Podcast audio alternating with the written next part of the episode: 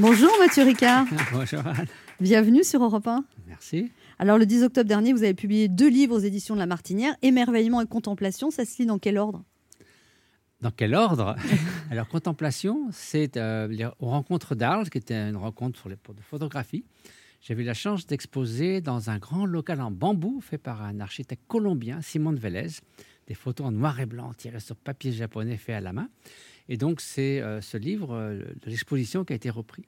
Émerveillement, ça couvre presque euh, de très nombreuses années de pérégrination dans la nature sauvage du monde.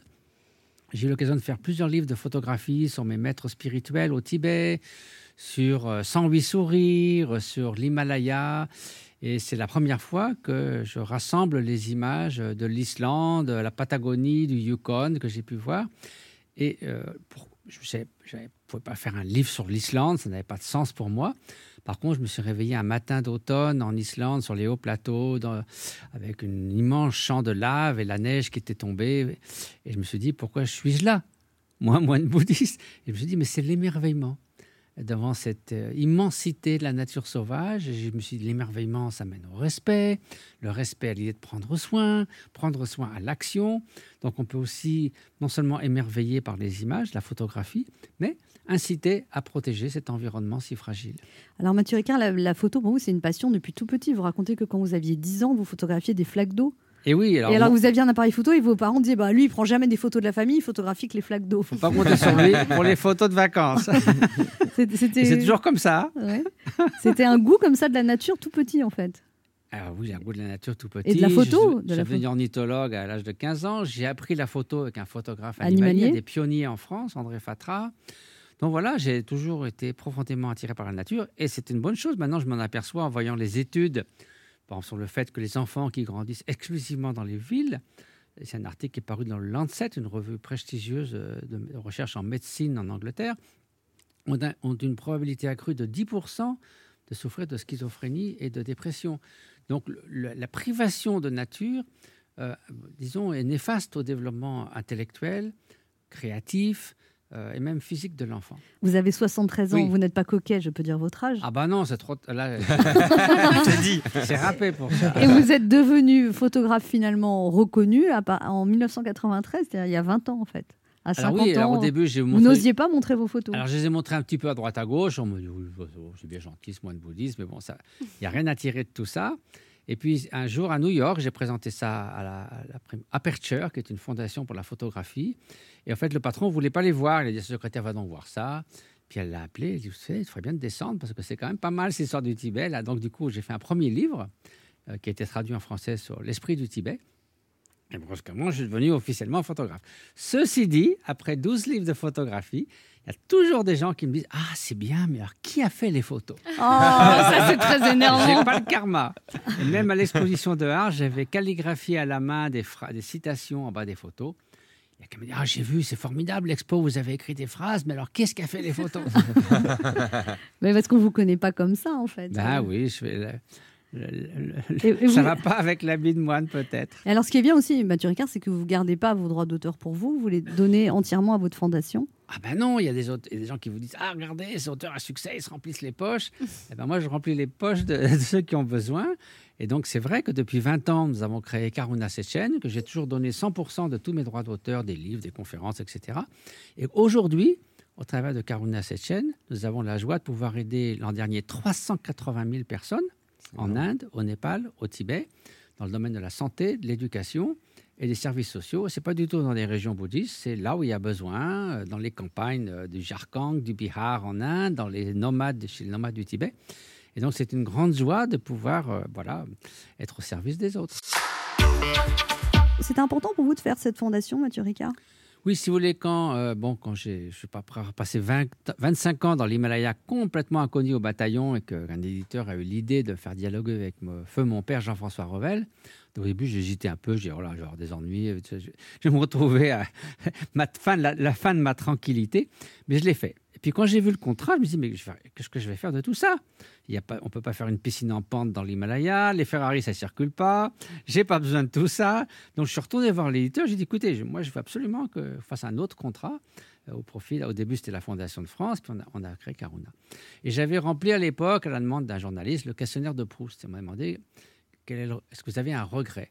Et mon regret, c'était un, tout petit peu d'avoir, pendant 25 ans, médité sur l'altruisme, la compassion, inspiré par mes maîtres spirituels, mais de ne pas avoir vraiment pu mettre les mains dans le cambouis, parce qu'avec les moyens dont je disposais, je voyais bien la situation, mais je ne pouvais rien faire. Donc quand des moyens sont venus vers moi, j'ai tout de suite idée, ben voilà, maintenant je sais, j'ai quelques moyens pour les utiliser. Puis des personnes nous ont rejoints, des philanthropes, des fondations, et donc maintenant nous, nous apportons près de 3, je crois, 3 millions d'euros par an dans tous ces projets. Et donc c'est une grande joie euh, d'avoir pu mettre la compassion en action. Mais est-ce que du coup vous n'avez pas perdu votre tranquillité, Mathieu Ricard? Alors, je me dis toujours, est-ce que le moine des philosophes, c'était le début, le début d'une immense opportunité ou le début de mes ennuis? Alors, c'est vrai que j'ai beaucoup bougé, alors que je bougeais pas beaucoup. Euh, je suis allé dix fois au Forum mondial de Davos. Qu'est-ce que j'ai à faire là-bas, on pourrait dire?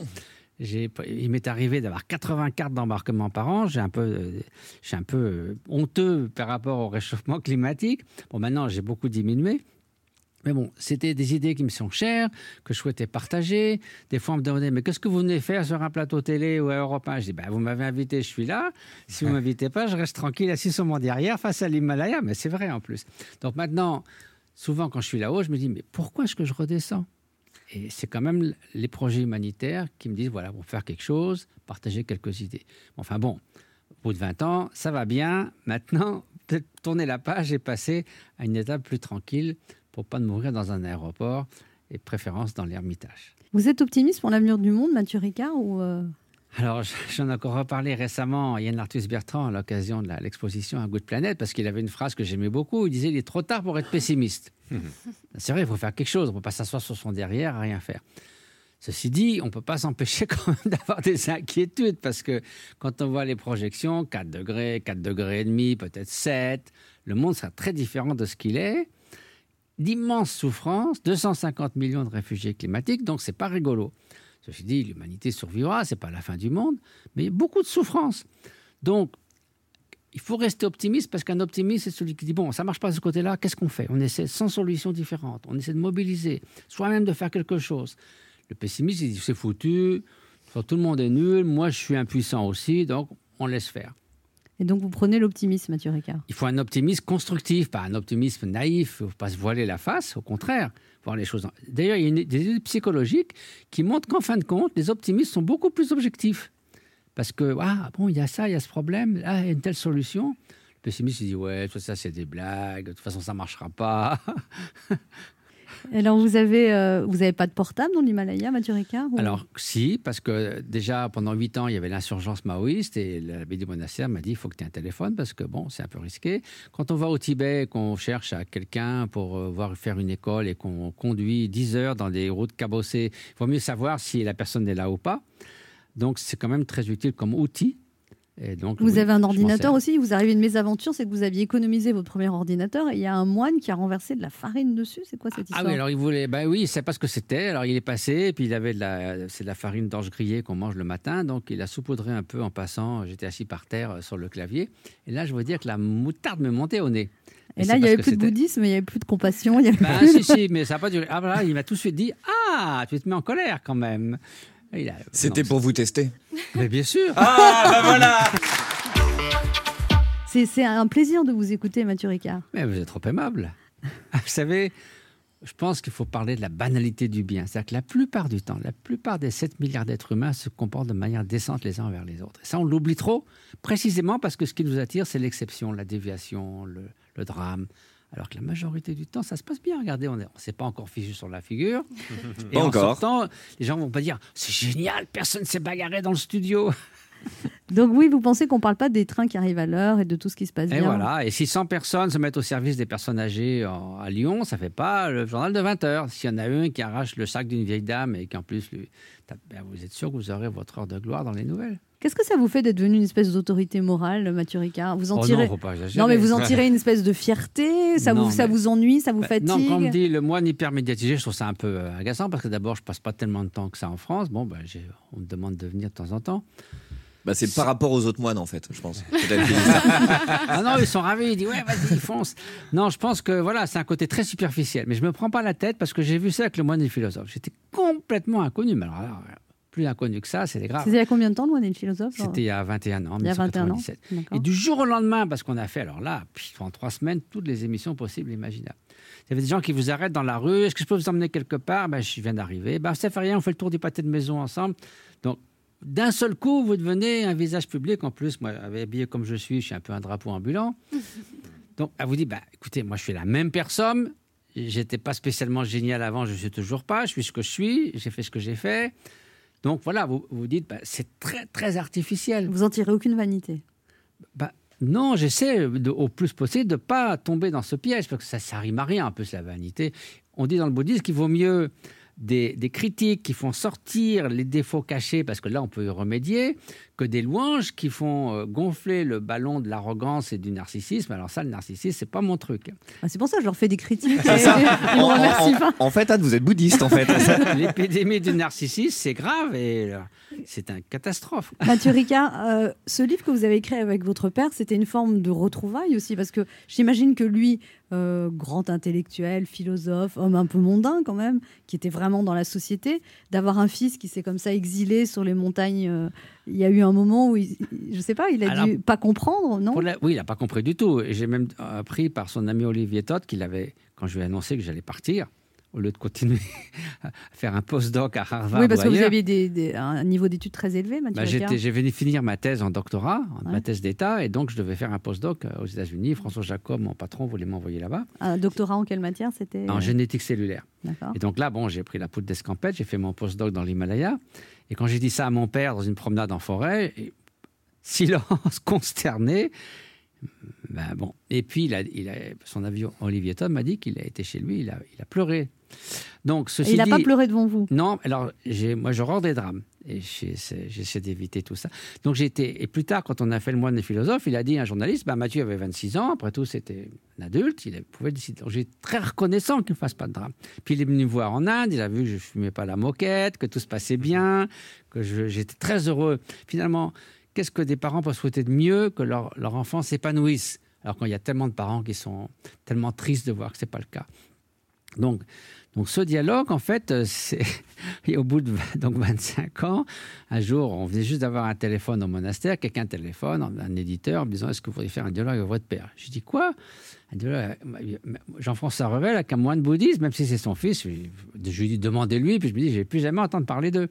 Sauf qu'ils m'ont rappelé 15 jours après en disant il a accepté. Je dis oh là là, maintenant c'est moi qui suis en difficulté. Donc je me rappelais, mais euh, quand j'ai joué au foot, j'ai dit bah, faut, on joue, je joue sur mon terrain, qui viennent au Népal. Et l'éditeur en question, finalement, n'a pas pris le lit parce que mon père avait un agent littéraire qui demandait des sommes fabuleuses. Et l'éditeur a dit Vous savez, monsieur Revel, bien sûr, mais le fils, on ne sait pas, peut-être qu'il ne sait pas écrire un mot. Donc, mon ami Nicole Lattès a dit tout de suite Je prends. Donc, mon père est venu au Népal dix jours. On s'est promené dans la forêt. On a parlé 4-5 heures par jour. On a enregistré. Et en trois semaines de retravail, c'était plus ou moins fait. Et voilà, ça fait. C'est vrai que c'était un beau livre. Et c'est vendu à combien d'exemplaires ce livre Je ne sais pas, en France, 350 euh, 000 ou quelque chose. Mais surtout, c'était pas tellement des retrouvailles entre père et fils. Bien sûr, ça nous a beaucoup rapprochés, sentiment de complicité quand on était en Amérique. C'était presque lui qui faisait l'apologie du bouddhisme. Genre, il dit, eh, c'est mon boulot là. Mais surtout, si vous voulez, c'était vraiment une rencontre intellectuelle. Il voulait savoir, comprendre pourquoi le bouddhisme, pas seulement ce que je faisais moi, mais pourquoi le bouddhisme devenait populaire. Et je disais, les Grecs se posaient trois questions. Que puis-je connaître? Comment mener mon existence et comment diriger la cité Que puis-je connaître? Et il dit, la science, en gros, a pris le relais comment diriger la, cité, c'est-à-dire la démocratie est là, mais comment mener mon existence? D'après mon père, après Spinoza, les philosophes contemporains, ils ont complètement évacué la question en faisant des, constructions philosophiques incompréhensibles. Et ils trouvaient que le bouddhisme, en tant que philosophie, répondait à ces trois questions. Apportait euh, une, une, réponse et un besoin de manière qui pouvait être utilisée de manière aussi séculière, comme art de vivre, qui n'est pas tout le bouddhisme, bien sûr, loin de là, donc, si vous voulez, il était aussi intéressé intellectuellement. Donc, c'était une rencontre intellectuelle. Et c'était un moment de très grande joie qui nous a beaucoup rapprochés. Hmm.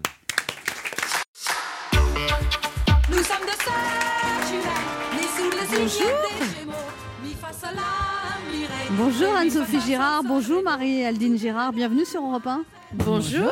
Comment on va faire pour vous différencier à la radio Ah, j'ai une voix un peu plus nasillarde. Ma Ouais. sœur Ouais. euh, elle-même le répétait. En fait, quand ça commence à devenir insupportable, c'est qu'Anne-Sophie parle. voilà, ça que elle est gentille. hein. Vous venez nous parler de la cinquième édition du FUP, le Festival du Monde de Paris, avec entre autres Douli, Pablo Mira, Monsieur Poulpe, Laurie Perret, Cartman, des connasses et des connards donc uniquement. Alors, des connasses et des connasses. On dit jamais le mot connard. Nous, on a écrit le livre L'homme parfait est une connasse. Ah. Oui, c'est vrai. Ouais, parce que le mot connasse, pour nous, est un mot euh, mignon, sympathique. On est du Sud.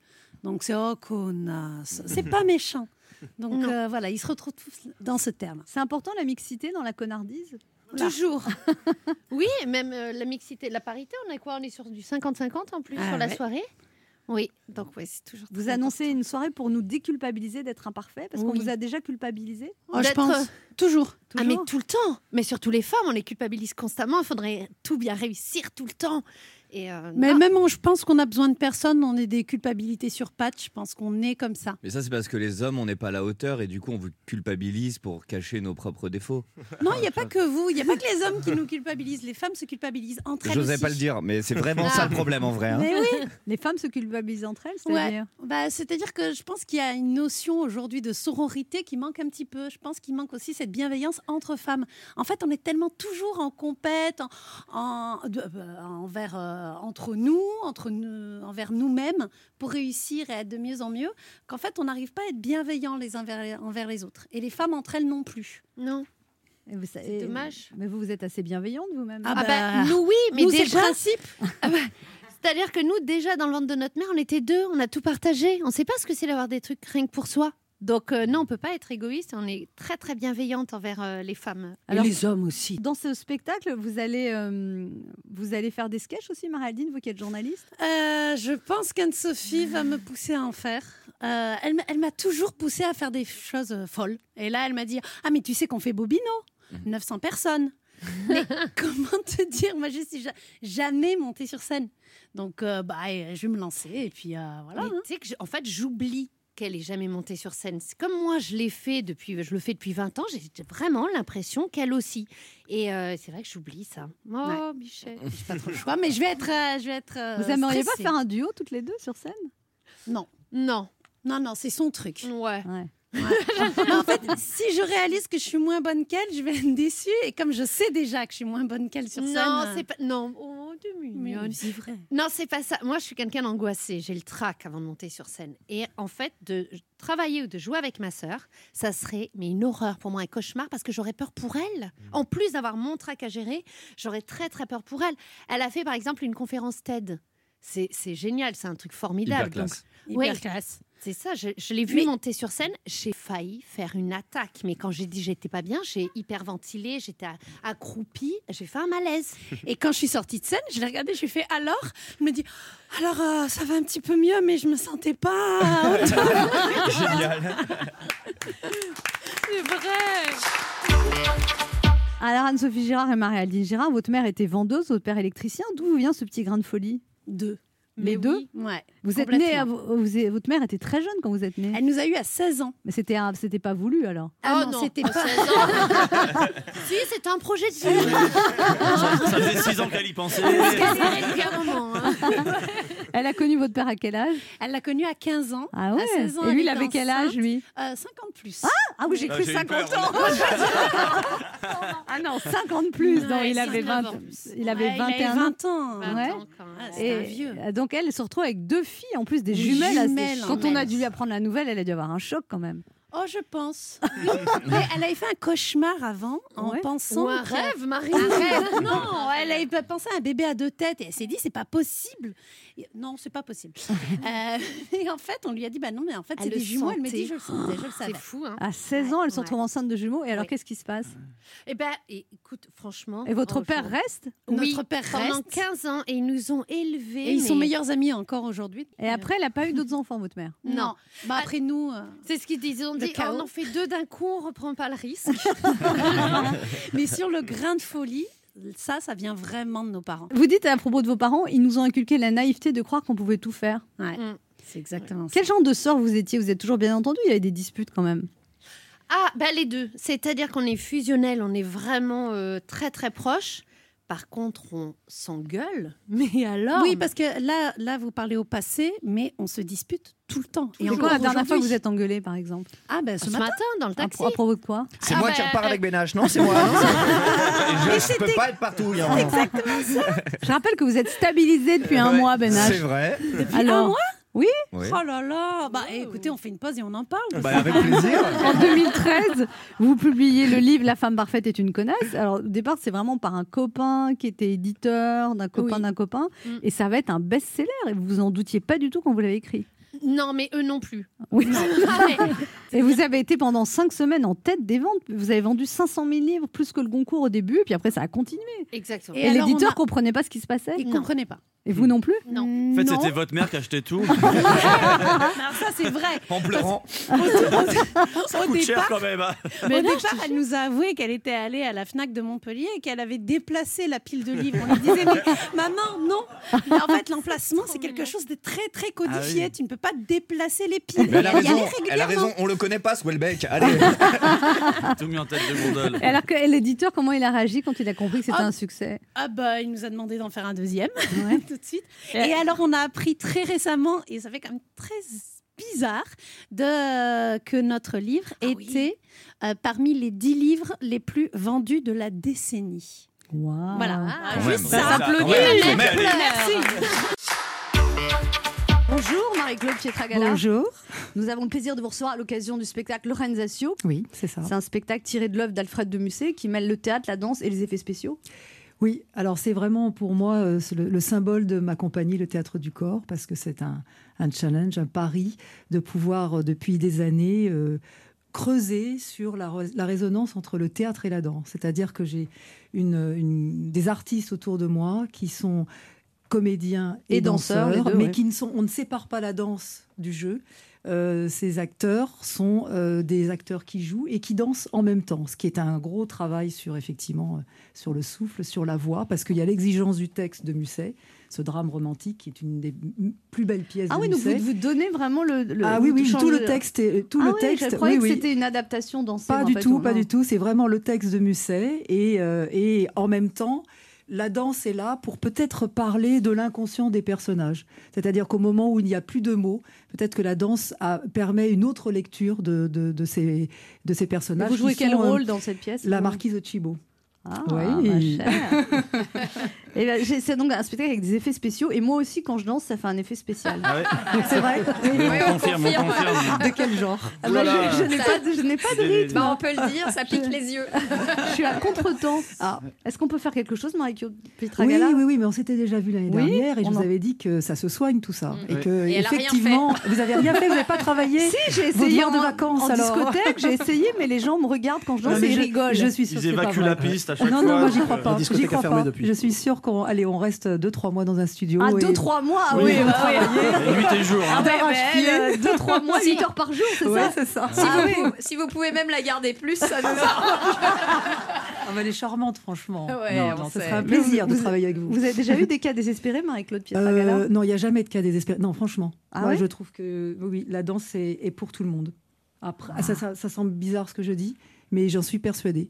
C'est que j'ai pu travailler avec euh, des comédiens, euh, des musiciens, euh, des chanteurs. Je, je pars du principe que c'est le premier langage de l'être humain, le mouvement, et que vous, il, faut, ça se- il faut arriver à trouver des clés, à, à- à trouver les mots pour que les gens Se débloquent, en fait. Oui, complètement. Ah. Il n'y a pas de, de geste ridicule pour moi. Euh, oui. non, non, je vous assure. Non, non, je vous Mais quand assure. vous êtes en, en boîte, Marie-Claude Pietragala, vous lâchez sur la piste ou vous observez les gens? Comment ça se J'aime bien les observer. Ah, vous regardez les manières névrosées Oui. de bouger parce qu'il y a des trucs. non, parce que bah, on parlait de l'inconscient tout à l'heure des personnages, mais c'est ça. hein. La danse, ça révèle des choses intimes de soi. C'est ça oui, il y a des gens qui ont du le bien du bassin et du coup on en tire des conclusions. Peut-être, oui. Ah, C'est pour ça que je reste au Non. bar, moi, en boîte de nuit. moi, j'onduile du coude, moi, du coup. Non, non, mais c'est très intéressant parce que là, je viens d'ouvrir une école, l'école du théâtre du corps, qui est ouverte à tout public. C'est-à-dire que je, Ah. je- aussi bien aux professionnels que de gens à qui, quel qui endroit aiment euh, à Alfortville. D'accord. Et ce sont des gens qui, qui, qui, ou qui aiment la danse ou qui veulent en faire leur métier, qui sont Pas pré-professionnels. spécialement la danse classique, toutes les danses. Toutes les danses. Et euh, je vois des choses extraordinaires, moi, en, en improvisation, euh, quand on travaille sur des thèmes, sur l'imaginaire, sur le rêve.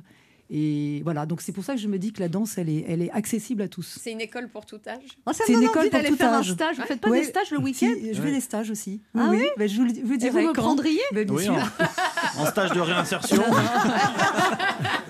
Placez bien une caméra discrète en fait pour qu'on puisse avoir les images plus Non, tard. non, mais sans, sans- sans blaguer. Hein. Ah vous, êtes la bienvenue. Est-ce qu'on pourra Oui, oui. filmer Il y, a des, oui, oui. il y a des cours de barre au sol pour justement Barre travailler sur, le, sur Ah oui. les, Mais tirements va des avoir du mal muscles. à se sur le... relever.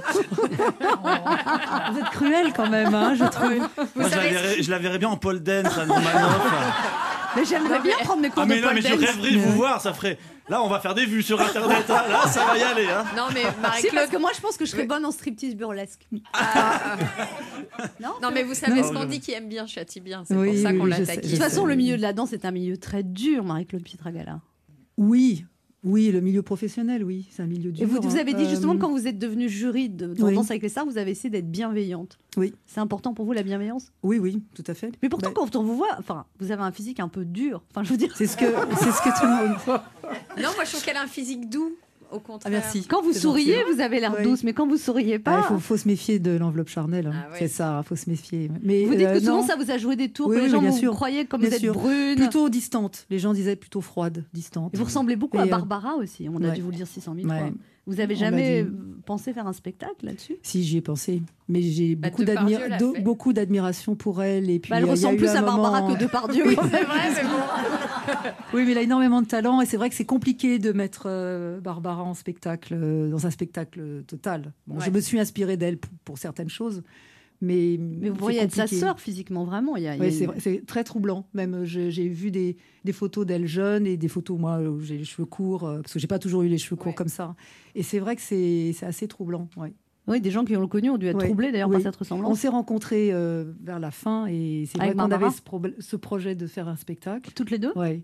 Et puis ça s'est pas fait. Vous vouliez, la faire danser ou elle voulait vous faire chanter Non, je pense que c'était une réunion entre la, la danse et le, et le chant, quoi, et la C'est-à-dire, musique. elle, aurait dan- elle aurait chanté, vous auriez c'est- dansé. pour moi, pour moi, c'était une danseuse sur scène. Elle avait une façon de se, se mouvoir. Féline, et- un peu ah, féline, oui, oui, ouais. elle était incroyable. Elle, elle- on a l'impression qu'elle glissait sur la scène. Et puis cette conception du spectacle vivant que je partage avec elle, cette, cet amour du théâtre, euh, des techniciens, euh, de, de- de la lumière, du plateau, euh, de tout ce qui se passe euh, d'indicible. Euh, quand on est sur scène, vous savez ce que c'est d'être sur scène et il y, y a une espèce de magie d'inconnu euh, où tout semble possible et en même temps c'est un endroit très privilégié. Donc c'est hum, je- voilà, elle avait une philosophie de, de vie par rapport à son métier que, que j'adhère complètement. Vous avez ces, ces- ce deux, ces deux côtés, Marie-Claude Pietragal. Un côté à la fois comme ça dur, quand même, on sent une exigence quand même profonde d'artiste, Ouais. et en même temps une- une- une- un sourire derrière tout ça. Bah, j'ai toujours l'impression d'avoir gardé euh, ce regard d'enfant sur les choses et sur les gens, mais en même temps avec un professionnalisme qui fait que ça peut effectivement euh, perturber les gens qui sont en face de moi, parce que euh, des fois ils me disent oh oui c'est il y a une espèce de- d'inconnu ou de mystère. Bon, j'en suis consciente, hein, mais Moi, j'aurais je adoré fais être tout ce une- que je peux pour me soigner. J'aurais, je- adoré être une femme mystérieuse comme moi. On me dit jamais que je suis mystérieuse, par C'est pas vrai Non. Ah bon Non, non. Bon, Euh, Que bah, vous, vous avez l'air mystérieuse. Oui. Mais c'est normal, mais Anne, elle va chez le coiffeur, elle raconte sa vie, donc euh, il n'y a rien de mystérieux. Bah, de toute façon, il y a toujours du mystère chez les artistes. Ouais. Donc, Anne est une artiste, donc je pense qu'il y, a- il y a- il y a une part de mystère en vous. euh, Ah oui, le mystère, euh, évident. le mystère glacé, vous voyez. là. C'est vraiment la pièce de théâtre C'est la pièce de théâtre à laquelle oui, vous avez adaptée. intégré de la danse, de la musique électro. Voilà, la musique électro, c'est une création musicale, et puis de Et Daniel Mesguich 3D. qui Voilà, s'occupe de la dramaturgie, vous la Voilà, chorégraphie. voilà, et euh, la chorégraphie, la mise en scène, euh, voilà, signée Julien Dereau, Pietra Et il y y a 11 Et, comédiens euh, sur scène. Il y a 11 comédiens, il y a danseurs 13, euh, 13 euh, euh, personnages. On a resserré sur les protagonistes et effectivement, euh, ça, ça dresse le, le portrait de- de- des mécanismes humains qui sont les jeux de pouvoir, euh, aussi bien religieux que politiques, euh, la vengeance, euh, le désir, euh, toutes ces choses. Vous en qui avez dit assez, le désir, on vient. on vient. Et il paraît que Ah quand, oui. quand vous êtes, vous êtes présenté à l'opéra, vous n'aviez pas les codes, tout le monde était en chignon, vous aviez un bandeau parce que votre maman savait pas qu'il fallait un chignon. Ouais, non, j'étais- un petit canard jaune. J'avais, j'avais une tunique jaune alors que tout le monde était en rose. J'étais coiffée en bas parce que ma mère s'était dit bon, je vais lui faire un super chignon euh, très compliqué avec euh, les cheveux en bas comme ça, avec les bandeaux. Je suis arrivée, elles étaient toutes avec les chignons hauts. Enfin bon, je me suis dit.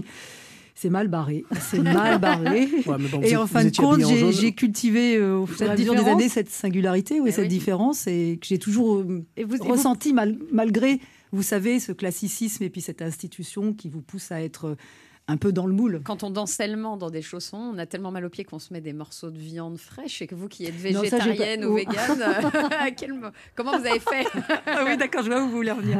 Bon, moi, c'est une légende, hein, ça. J'ai jamais vu, Ah. et j'ai jamais fait. Ah bon? Voilà. Euh, par contre, oui, je suis végétarienne aussi, donc ça, aurait- ça m'aurait posé un problème si c'était s'il fallait faire ça. Vous mis des pois chiches à la place. Non, c'est. Vous savez, je, je pense que euh, tout, tout métier euh, qui travaille le corps est exigeant. Alors, on a toujours l'impression de dire que la danse, euh, c'est dur, que c'est. Effectivement, c'est dur, mais on ne se pose pas la question pour un, un boxeur, un footballeur, euh, quelqu'un qui fait des arts martiaux. euh. Donc, moi, j'ai envie de garder de la danse, en tous les cas pour le grand public, cette image de, de plaisir et, d'imaginaire, de poésie, de rêve. Ça, c'est de la cuisine interne. Ouais. C'est notre boutique interne. On travaille comme vous, vous travaillez. euh, Oh, voilà. pas tellement.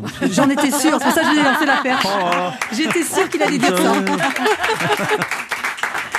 Marie-Claude Pietragala, vous avez été nommée danseuse étoile à 27 ans par Patrick Dupont. Ça Oui, a été un souvenir. euh, Ah, mémorable. Ce souvenir extraordinaire. euh, parce que, voilà, Nourieff venait de partir. Et, et il avait laissé une trace. euh, Vous, a- vous admiriez Ah, beaucoup Nourieff aussi. je l'admirais beaucoup et c'est quelqu'un qui nous a, ma génération, qui nous a tout appris sur la danse. Et, et, il venait de partir, mais j'étais nommée sur euh, son Don Quichotte. Donc euh, pour moi, c'était symbolique. L'arrivée de Patrick Dupont, que j'admirais, parce que je, je le voyais quand j'étais dans les petites classes de l'école, il était déjà grand et j'allais voir ses spectacles et il me faisait, il me faisait rêver. Et puis, et puis d'être nommé sur le Don Quichotte de Nourieff, ça c'était pour moi euh, Et vous dites qu'une fois, donc, vous avez passé une audition devant Maurice Béjart, qui vous a retenu pour un ballet. Vous êtes retrouvé à Bruxelles, Oui. devant toute sa compagnie, qui Oui. était à, à l'époque le top de la. Ah, Et, ils étaient tous assis par terre et vous deviez Ah danser oui. devant eux. Et vous Ah, avez, vous cru mourir ce Ah, jour-là. terrorisée. Parce que il faut. Vous étiez déjà à l'opéra, Oui, vous il faut déjà- remettre déjà le contexte. Qui était Maurice Béjart et qui étaient les ballets du XXe siècle Parce que c'était même à l'opéra, c'était la légende Béjart. Et quand on, on, on n'avait qu'une envie, c'est de pouvoir un interpréter ces ballets. Et moi, la cerise sur le gâteau, c'est qu'on on avait ces répétitions qui étaient à Bruxelles. Donc j'étais déjà dans le, dans le corps de ballet. J'arrive, je vois ces deux yeux bleus comme ça. Il parlait pas beaucoup. Hein, euh, m'a serré la main. euh, voilà. Toute la compagnie est arrivée. Ils sont tous assis face à la glace comme ça. Pour vous regarder. croisés en train de Oh, regarder. l'angoisse. je me suis dit, mon Ils étaient combien Dieu. 20, 30 Non. Oh, ouais, je sais pas, ils étaient une quarantaine, quoi. Je, je me suis là dit, là. mon Dieu, c'est pas possible, où est-ce que je suis? Je crois que je préfère encore l'Opéra de Paris avec les étoiles, tout le, tout le décorum. Est-ce que vous aviez Et la même tenue jaune euh, qu'à vos débuts? Non. Non, ça va non, ça va. Et alors? Non, mais j'étais terrorisée. Et c'est vrai qu'il m'a dit une chose. On parlait de Barbara tout à l'heure. Et il m'a dit euh, Maurice vous, vous avez les yeux de mon amie euh, Barbara. Ah, vous imaginez J'étais déjà angoissée. En plus, il me met ça dans la Ah tête. ouais. Je me dis waouh Et euh, bon, ça s'est très bien passé. J'ai dansé et il m'a pris la main. Il m'a regardé. Il m'a dit bon, alors, on va tout recommencer. Et là, tout s'est éclairé. C'est-à-dire que c'était incroyable parce que ce que j'avais appris mécaniquement, ce qu'on m'avait appris par un maître de ballet, tout d'un coup, tout prenait sens. Tout ce qui, chaque mouvement, chaque geste était, était logique. Tout d'un coup, tout, a- tout était. euh, Il vous a mis en confiance, en fait. oui. C'est quelqu'un qui mettait en confiance, qui faisait, qui travaillait euh, Qui avait sur une les bienveillance, artistes, justement. très bienveillance, et qui et qui aussi euh, travaillait euh, sur mesure sur les artistes. Euh, il pouvait changer un ballet par rapport à un artiste, par rapport à un interprète. Donc ça, c'est moi ce que j'ai gardé de lui d'ailleurs. C'est ce que j'aime travailler sur les gens, sur l'humain. Et voilà, donc c'est des rencontres comme ça euh, extraordinaires. Fondatrices. Ouais, ouais, ouais. J'ai vraiment hâte de voir ce que vous allez faire avec Anne Romanoff. Vous avez euh, dirigé euh, le- les ballets de Marseille. C'est ça. Ça a été une expérience en, finalement pas si agréable que ça. Alors c'était une expérience quand même fondatrice parce que dans le sens où je me retrouvais à la tête d'une institution, ce que j'avais jamais fait de ma vie. C'était dans un contexte un peu particulier La parce que de Roland Petit. partait, enlevait, enlevait- emmenait tout son répertoire, c'est compliqué, il y avait plus rien, il a fallu tout recréer.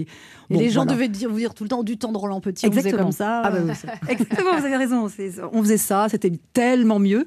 Et puis, euh, en fin de compte, voilà, ça a été un peu euh, compliqué parce que, parce que je pense que c'est. euh, maintenant, en y réfléchissant, c'est très difficile de prendre la succession de quelqu'un comme Roland ou quelqu'un comme Maurice Béjart ou quelqu'un comme Nourieff parce que il, Il y a crée une telle personnalité. oui, puis ils créent euh, euh, un outil, une structure à leur image, oui. adapté à leur image, ce qui n'était pas, j'avais pas la même personnalité. Donc ça a été en même temps très enrichissant et, et un peu houleux, on va dire que j'ai été dans le, dans le, dans la, vraiment dans la tempête à un moment. Mais ça m'a donné l'envie de, de créer ma propre compagnie, le Théâtre du Corps, et de me dire voilà, j'ai un espace de liberté, de création. Vous êtes resté combien de temps euh, au Ballet National de Je suis restée six ans. Six ans. Six ans. Et vous dites quand euh, même que vous avez été victime de sexisme parce qu'une femme qui dirige une compagnie, elle est forcément incompétente. oui. C'est sûr. À Marseille, en plus, euh, c'était compliqué. hein, euh, ma, ma- ma petite dame, comme elle me disait. euh, voilà. Avec l'accent, ma petite dame. voilà, voilà, c'est ça. Et puis, bon, c'était. C'est une ville qui est difficile. C'est une ville qui est difficile. Alors, certainement que j'ai fait des, des erreurs aussi. hein. Je veux dire, on ne peut pas dire euh, c'est la faute des autres en permanence. Et c'est-à-dire, Mais- c'était aussi un changement de vie radical. Vous êtes passé de statut d'étoile, finalement, qui Oui. s'occupe de rien, à responsable de compagnie administrative, artistique, financière. C'est ça. En plus, j'étais directeur général. Enfin, c'était très compliqué. Vous aviez Mais alors, vous savez ce qui est- compétence pour ça, en fait. Alors, je me suis formée évidemment sur, Sur le tas. tas, ouais. Et, euh, et- et ça m'a beaucoup aidé d'ailleurs pour, euh, pour Votre ma compagnie, structure, hein, ouais, puisque ma structure a, a 14 ans. Je, je- je la dirige euh, euh, sur tous les fronts d'ailleurs. Je la dirige aussi bien euh, pour trouver du financement que dans la création pure. Donc, euh, non, ça a été une bonne expérience. Maintenant, euh, l'eau a coulé sous les ponts, donc je peux dire euh, que c'est plutôt bénéfique. Quand on est dans l'œil du cyclone, c'est un peu moins agréable. Quoi. Je vous présente. Jean-Philippe Vizini. Il aimerait mettre sa fille à la danse, mais ça, ça, il y a des Non, problèmes. ouais, elle s'est mise à la danse là euh, avec un peu moins de réussite que vous hein, pour l'instant. euh, on croise les doigts. Donc j'ai une fille de, de 14 ans qui chaque année s'inscrit à une nouvelle activité extrascolaire pour notre plus grande joie. Elle a fait de la flûte, du saxophone, de la batterie jusqu'au jour où on a reçu une lettre du syndic nous disant que ce serait bien qu'on aille habiter ailleurs. Ensuite, elle s'est inscrite euh, au foot, ce qui nous a permis, ma femme et moi, de découvrir l'ensemble des stades de foot des Yvelines le samedi matin à 8h au mois de novembre. tu te dis que finalement, tu regrettes le temps où elle massacrait la musique avec son saxophone. Mais c'est comme ça, les enfants, on les aime et on les encouragera toujours dans leur nouvelle passion. Et cette année, c'est la danse. Voilà. Alors, elle a commencé par le hip-hop. Elle a fait du breakdance, vous connaissez? Elle se met sur la tête et elle essaie de tourner. Elle s'entraîne dans le salon, devant la télé. Et puis elle y arrive bien, hein elle a même pas fait tomber la télé, hein non, non. Par contre, les plantes, les enceintes, l'aquarium, tout est tombé. Et puis quand on a essayé de tout rebrancher, avec les pieds dans l'eau, la petite, elle s'est mise à faire trois tours de plus. Ensuite, elle a voulu faire de la country. La country, fallait acheter tous les accessoires du cow-boy. Oui. On a tout acheté. Elle y est allée une fois, ça lui a pas plu. Du coup, on a acheté pour rien un chapeau, un gilet en cuir et un cheval. Alors le cheval, on le garde parce qu'avec l'augmentation du prix de l'essence, ça nous coûte moins cher de se déplacer à cheval. Ma femme aussi, elle s'est mise à la danse. Comme cet hiver, on compte partir aux Antilles, elle veut apprendre le zouk. Elle a trouvé un prof très sympa qui donne des cours particuliers à l'hôtel Ibis de la porte de Versailles. J'ai trouvé ça un peu bizarre. Je lui ai dit, mais, mais, mais, mais j'espère au moins que tu progresses. Elle me dit, bah, pour l'instant, on n'a on pas encore appris les pas de danse. Pour l'instant, on apprend juste à ressentir la musique. Ah, c'est rassurant. Donc, Marie-Claude Pietragala, je vous tire mon chapeau parce que, contrairement à vous, dans notre famille, la danse, c'est pas inné. Vous qui dirigez une école, Marie-Claude Pietragala, vous devez euh, voir arriver euh, des, des enfants qui ont des rêves pas en proportion avec leurs capacités aussi, j'imagine. Oui, oui. Mais alors, c'est, oui, parce qu'il y en a qui sont tout petits, hein, on les prend à partir de 5 ans. Et, euh, mais c'est, très étonnant de voir ce qu'ils arrivent à faire quand même. Vous avez une fille avec euh, Mm. votre compagnon et vous dites que, que elle, elle en a marre de la danse, c'est ça Qu'elle en a marre de vos spectacles Elle en a marre de, de nous entendre parler de danse. C'est vrai Ah oui, oui, oui. N'en peut plus. Elle, a Elle en fait, elle a 14 ans. Ouais. Elle en fait, elle en fait. Alors je ne sais pas si elle en fera pour son métier ou pour Elle est son douée, plaisir. Elle est douée, mais elle fait plein de choses. Elle fait aussi du, du, du- du kung-fu, elle fait du théâtre. Donc voilà, elle est ouverte sur les arts. Mais c'est vrai qu'à un moment, la danse, elle me dit là, je n'en peux plus quoi. Et c'était naturel pour vous de mettre votre fille à la danse euh, dès son plus jeune âge? Non. Non. Non, c'était vraiment une volonté de sa part. Euh, Parce que je, je sais ce que c'est. Ouais. Et je sais que c'est difficile. Donc, euh, alors, elle nous a, quand elle était toute petite, elle nous suivait dans les théâtres, donc elle voyait toute la- tout ce que ça pouvait avoir à son, à son âge de magique. Mais quand elle nous a demandé de faire de la danse, c'est vraiment elle qui a voulu. Oui, oui. Non, non, je n'ai pas, j'ai pas poussé. pas poussé. Non, pas du tout. Vous n'avez pas été voir les cours pour mettre la pression sur la prof Oui, oui. Non, non, pas du tout. Alors, oui, oui, oui, ça aussi, on essaye. euh, Il y a même un- son dernier examen, elle a, elle a, elle a porté deux noms, Pietragala d'Euro, et elle a enlevé Pietragala. Ah ouais? Oui. Ça lui Elle a dit comme ça, Ah ouais. euh, je, on ne saura pas que tu es ma maman, et euh, on verra les qualités que j'ai, moi. Parce qu'on doit pas- attendre plus d'elle avec un nom comme le vôtre. En oui, réalité. peut- peut-être, oui, oui, oui. Donc, Moi, c'était le contraire. de- Ma fille a fait la danse classique. Les gens étaient étonnés qu'elle danse bien.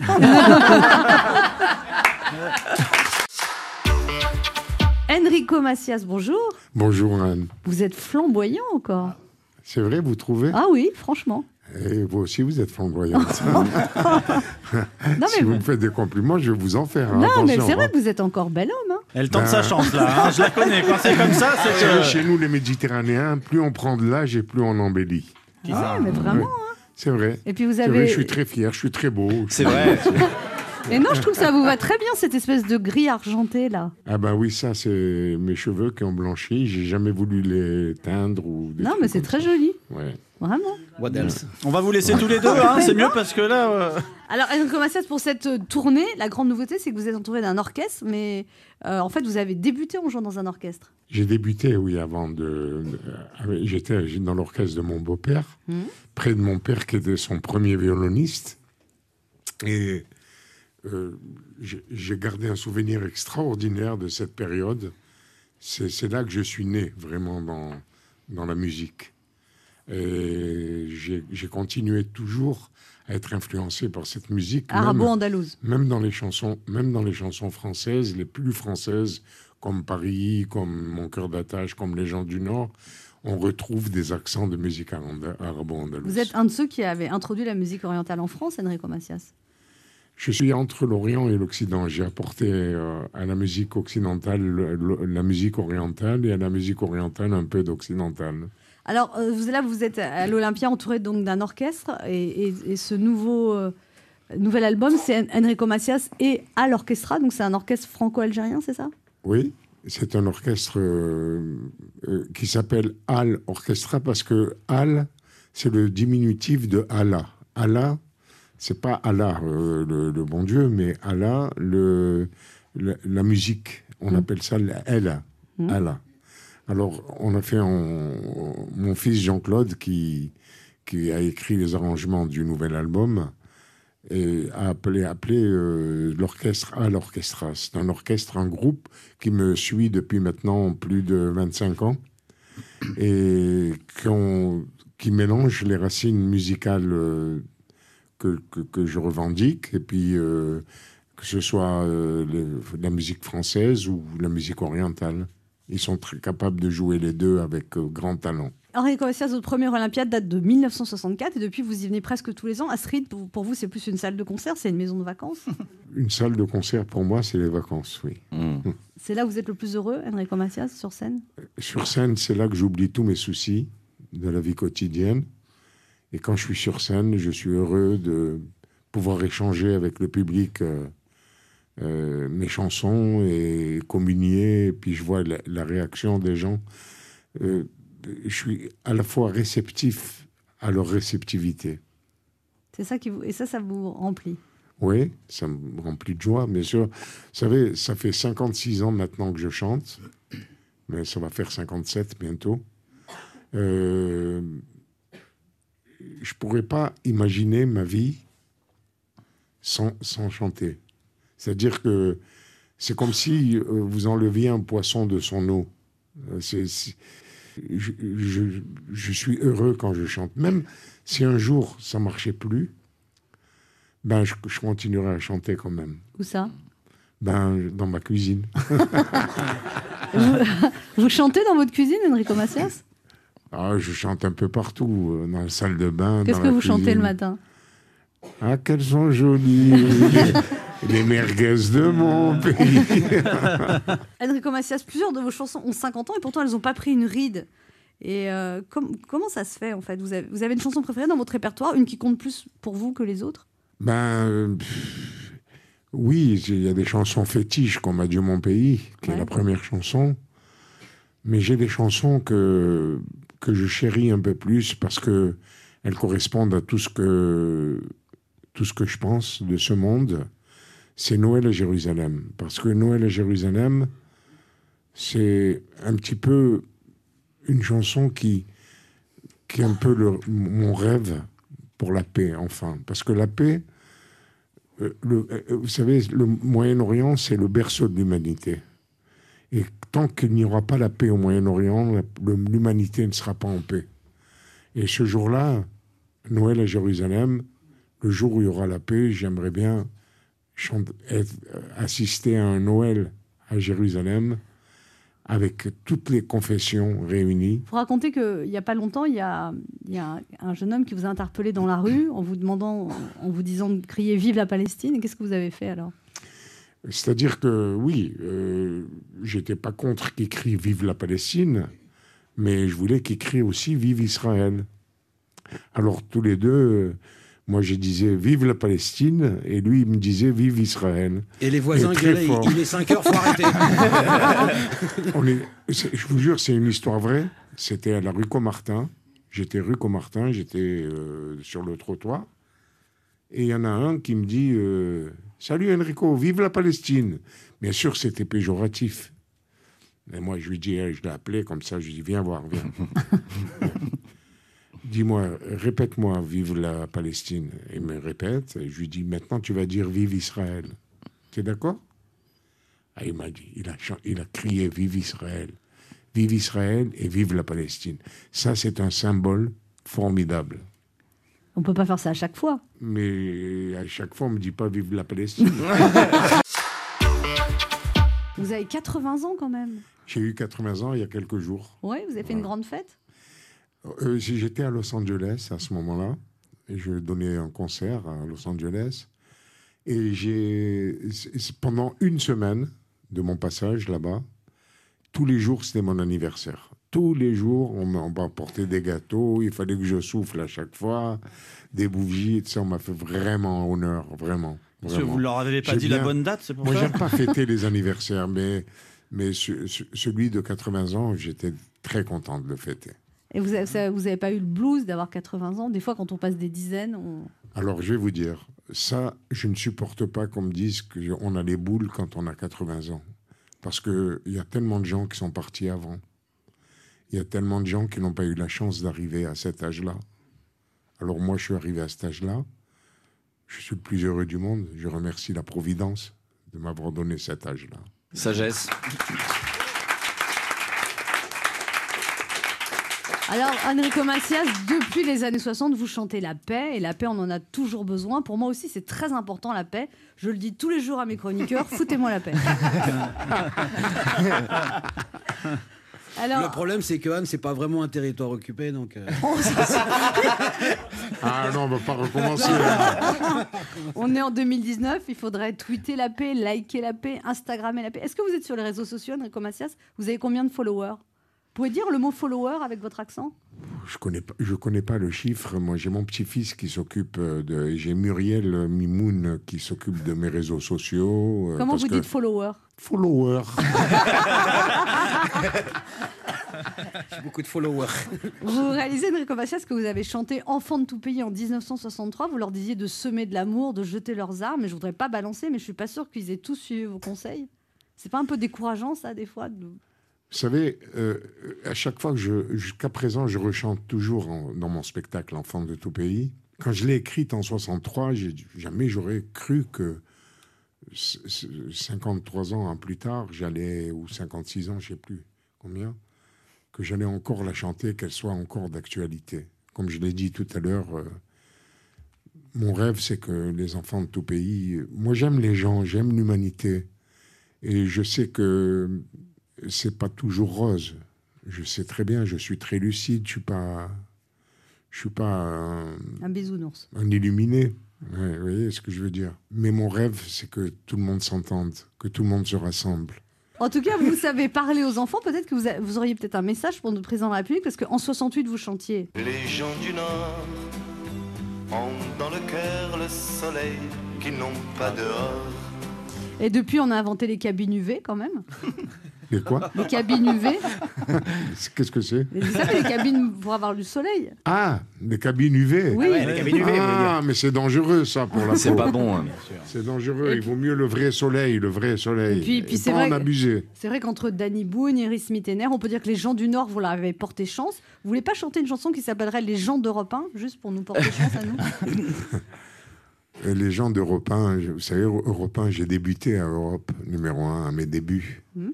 Avec Lucien Maurice, avec euh, tous- ces gens-là. Et j'ai gardé un très très bon souvenir. Quand je passe rue François 1er, je pense à mes, à mes débuts là-bas. Vous êtes un peu nostalgique quand même, Enrico Macias. Je suis un nostalgique, oui, convaincu. Vous avez aussi chanté Enrico Macias. euh, Toi, Paris, tu m'as pris dans tes bras. C'est là. C'est à Europe numéro 1 que j'ai composé cette chanson avec Jean Peignet. C'est là qu'on voit que c'est une autre époque, parce qu'en ce moment, Paris nous prend surtout dans ses bouchons et ses particules fines. C'est vrai, c'est vrai. Et je me demande d'ailleurs si les gilets jaunes, finalement, ce seraient pas des... Parce que c'est vrai, ce sont des gens qui en ont assez de vivre avec. Les moyens du bord. Le gouvernement essaye de comprendre. Emmanuel Macron leur demande. Dis-moi ce qui ne va pas. Il essaye de faire preuve de. Mais le problème, c'est que les gilets jaunes ne lui font pas confiance. Macron leur dit. Ne doute plus de moi. Mais au fond, le président s'inquiète, il pense. J'ai peur, Il se sent vraiment. tout seul. Il a tellement peur qu'on lui dise. Non, Ah le là là, problème d'Emmanuel. Macron, c'est qu'il n'arrive pas à croire les gilets jaunes quand ils lui disent.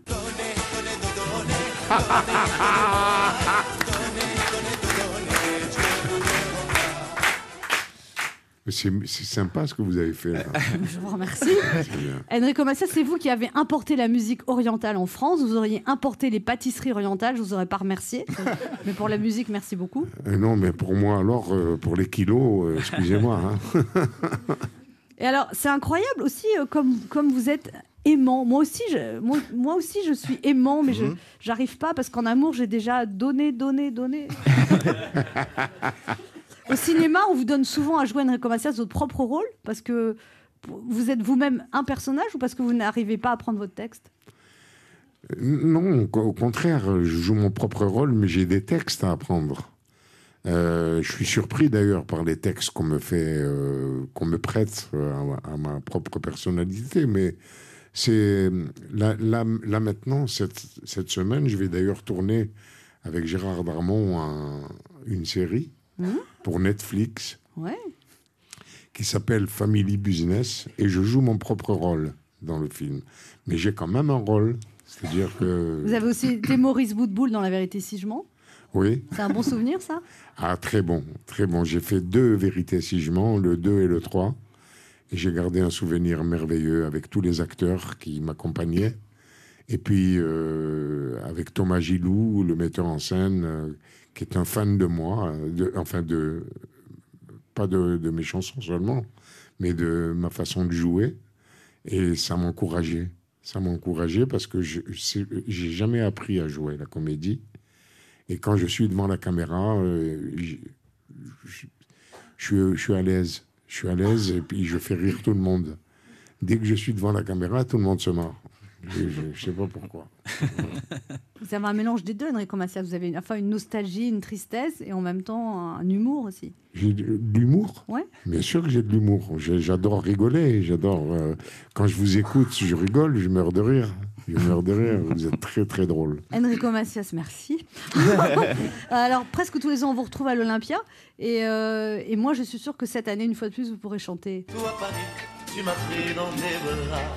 En tout cas, merci Enrico Macias de votre présence parmi nous ce midi. C'est moi qui vous remercie.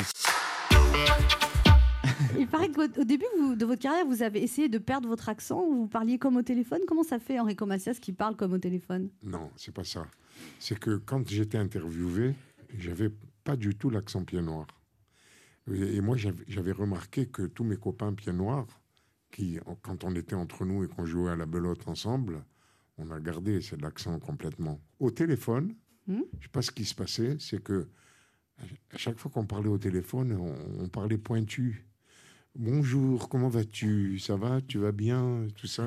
On parlait pas comme comme le, téléphone, ça, ça nous enlevait notre naturel, si je voulais mieux. Mais j'ai jamais voulu perdre mon accent. Je l'ai jamais vous- entretenu. Je, je suis resté Mais vous êtes capable de parler sans accent? Ben bien sûr, quoi. Alors, bien- Allez-y encore. vous avez envie de m'entendre Oui, sans- parler encore Oui, euh, sans ça. accent Oui, Mais elle- enfin, Anne. Ça revient. C'est revenu 100 fois. Alors Ben H a fait votre portrait, Oui. Enrico Macias. Oui, oui, oui, oui, oui, monsieur Enrico Macias, je vais être euh, franc, c'est un honneur de croiser votre chemin. Quand Anne m'a téléphoné pour me dire que c'était vous, Enrico, mon premier portrait de l'année, j'ai immédiatement posé mon énième verre et stoppé les festivités du jour de l'an. Après tout, on était déjà le 4 janvier, il était temps de se calmer, hein. comme on dit quand tu pisses du Bordeaux, c'est qu'il est temps de boire un verre d'eau.